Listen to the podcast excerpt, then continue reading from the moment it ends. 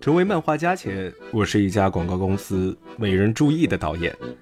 那时并不顺利，真说辞职呀，又不知道能做些什么，开店之类的干不来，英语不会，也没有考过驾照。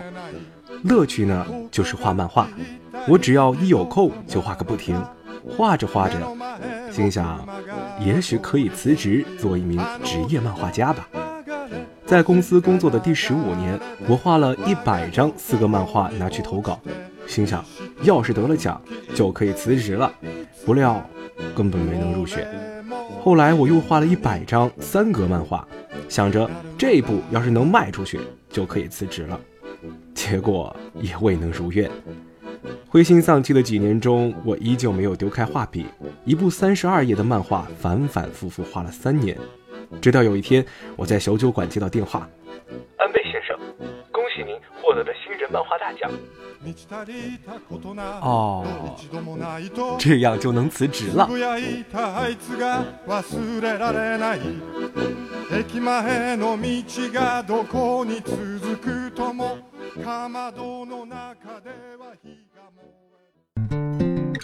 今天为大家推荐的这本书叫做《啊，这样就能辞职了》，作者安倍夜郎，日本知名漫画家。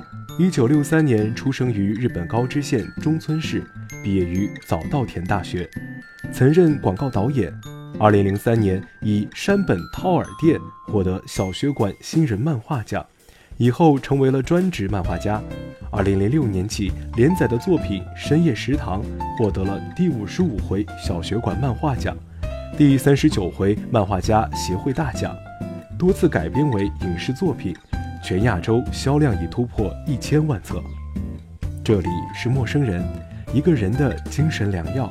我是主播苏北，收听本期节目依然有赠书福利，关注微信公众号 M M O O F M。或搜索“陌生人”找到我们，声是声音的声，不是生猴子的生哦。当你看见两颗红色小药丸的图标，点击关注就可以成为我们的耳朵了。然后回复“我要书”三个字，即有机会免费获取赠书。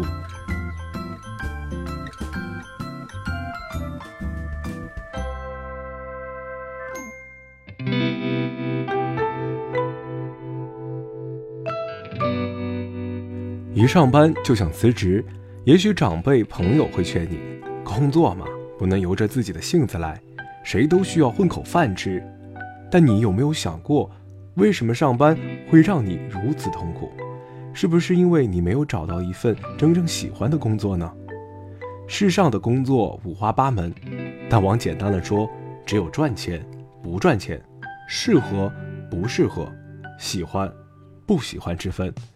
难的是赚钱的工作不见得适合你，适合你的工作你又不见得喜欢。极少有人有幸初入职场就抓住了一份与自己的兴趣和能力又匹配又多金的好工作。许多在工作上驾轻就熟的前辈、知名人士，几乎都无一例外地面临着工作上的重大抉择。为大家所熟悉的漫画《深夜食堂》的作者安倍夜郎。也是其中之一。安倍夜郎出生于日本高知县，那里大部分是山地，在日本算不上是经济发达的地方。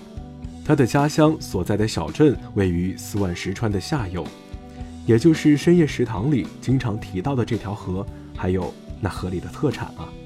可以说这里是依山傍海，还有清清的河水以及食材的丰饶。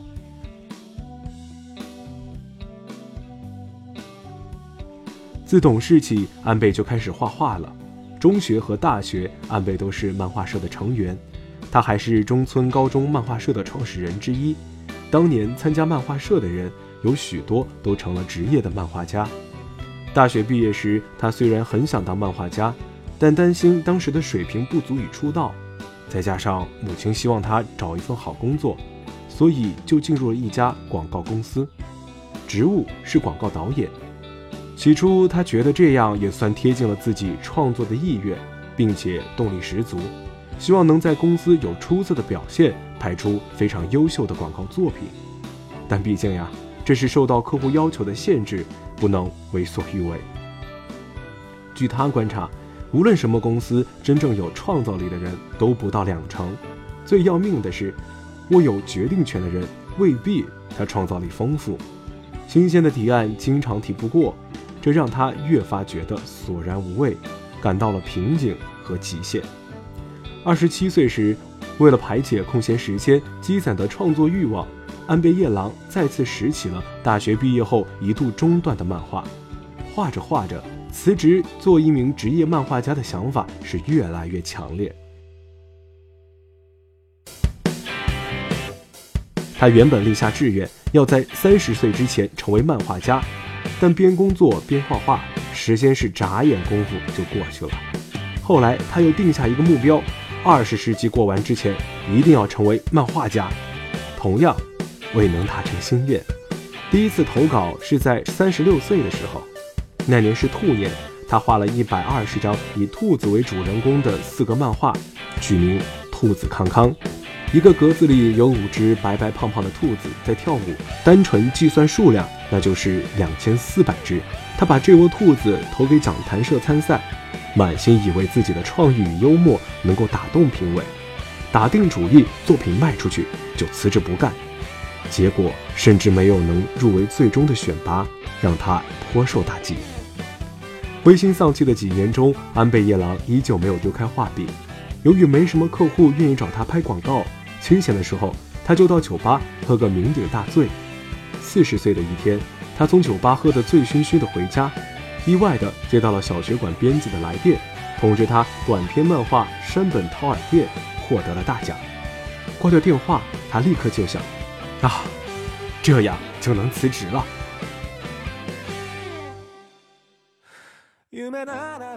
安倍夜郎说，辞职前的工作会为辞职后的事业奠下基础。之前的从业经历对画漫画最有帮助的部分是分镜制作，广告也要有分镜表现每个画面的片中时间，说明片子的情况。一支广告通常要在极端的时间内浓缩很多东西。这也锻炼了他讲故事的功力，如此深夜食堂才能做到每一个小故事只有短短十页，情节却完整凝练，让人印象深刻。人生之不如意十有八九，这是安倍夜郎在公司上班的十九年里学到的最重要的事情。正因如此，他才总是在漫画中画一些随心如愿的故事。而那些暖心又贴近生活的餐桌漫画，最终温暖了无数读者的内心深处。罗马非一日建成，成功后需要反复的尝试。安倍夜郎四十岁的获奖作品《山本掏耳店》画的是挖耳朵的故事。有心的朋友也许会想到中国四川街头提供的挖耳朵服务，而安倍画这部作品时，日本还没有出现这种。日本还没有出现提供这种服务的小店，如今与漫画同名的山本掏耳店生意是异常火爆，已在日本开了十几家分店。擅长感官描写的安倍将挖耳朵解读成一种抚慰失意人生的关怀，配上他丰富的想象力，让读者爱上了挖耳屎的感觉。这部三十二页的漫画修改最多的地方改了五次，从开始画到最后，画风日臻熟练。以致第一页和最后一页的画，于是只好从第一页重画，如此反复，竟花了三年之久。可见罗马非一日建成，想要实现梦想，只有把自己做到最好，好到当时不能更好的程度。山本套尔店二零零三年秋天获奖，安倍夜郎便爽快地辞掉了工作，以为马上就能接到连载的邀稿，成为有持续收入的职业漫画家。可直到二零零四年三月，他的作品才第一次登出来，而且是以替补队员的形式，也就是其他漫画家的作品开天窗时，才被杂志社拿来临时充版面。没有稳定连载的状况，一直持续到了二零零六年的深夜食堂。深夜食堂的一炮走红，这中间的两三年，安倍一直待在家里，构想新的故事。靠之前获奖的奖金和工作时的积蓄度日，据说连他当时的责任编辑都看不下去了。按照市场需求建议他画美食或医疗题材的作品，而他对后者不感兴趣，最后也就有了深夜食堂的计划。当惯了领月薪的上班族，忽然有两三年几乎没有像样的工作收入，这对每个自由职业者来说都是巨大的压力。安倍夜郎却说自己没有感到多少的不安，这与他工作近二十年有坚实的积蓄不无关系。但能够顶住压力，持续自律作息，淡定的画作，还保持心态不崩，也要有一颗强大的内心。人生要顺其自然，这是还在广告公司的时候，安倍夜郎写的一条广告方案。广告没有通过，但因为对了自己的胃口，他还是以此为题写了七段歌词。这首歌最终作为插曲，在电视剧《深夜食堂》中播放。其中一段歌词是“顺其自然，顺其自然哟，船到桥头自然直，不是挺好吗？”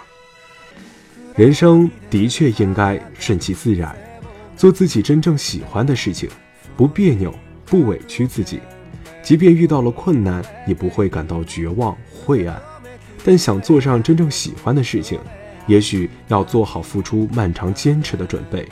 不过，我们大可不必过分担忧，因为用心做过的事情总会在生命中留下痕迹。也许现在的工作让你整天叫苦不迭，说不定哪天你能从中掌握的新技能，成为你成功的垫脚石。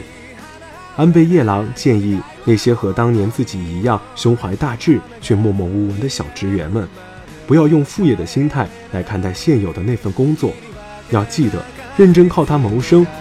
同时，不要忘记自己的梦想。就算你真的一上班就想辞职，也没什么问题。只是一定要好好辞职，因为辞职从来不是对当下的逃避，而是对未来的抉择。好了，今天的节目就到这里了。我是主播苏北，今天为你推荐《啊，这样就能辞职了》这本书。记得收听本期节目，依然有赠书福利哦。关注微信公众号 m m o o f m 或搜索“陌生人”找到我们。声是声音的声，不是生猴子的生哦。当你看见两颗红色小药丸的图标，点击关注就可以成为我们的耳朵了。然后回复“我要书”三个字，即有机会免费获取赠书。陌生人，一个人的精神良药。我们下期再见。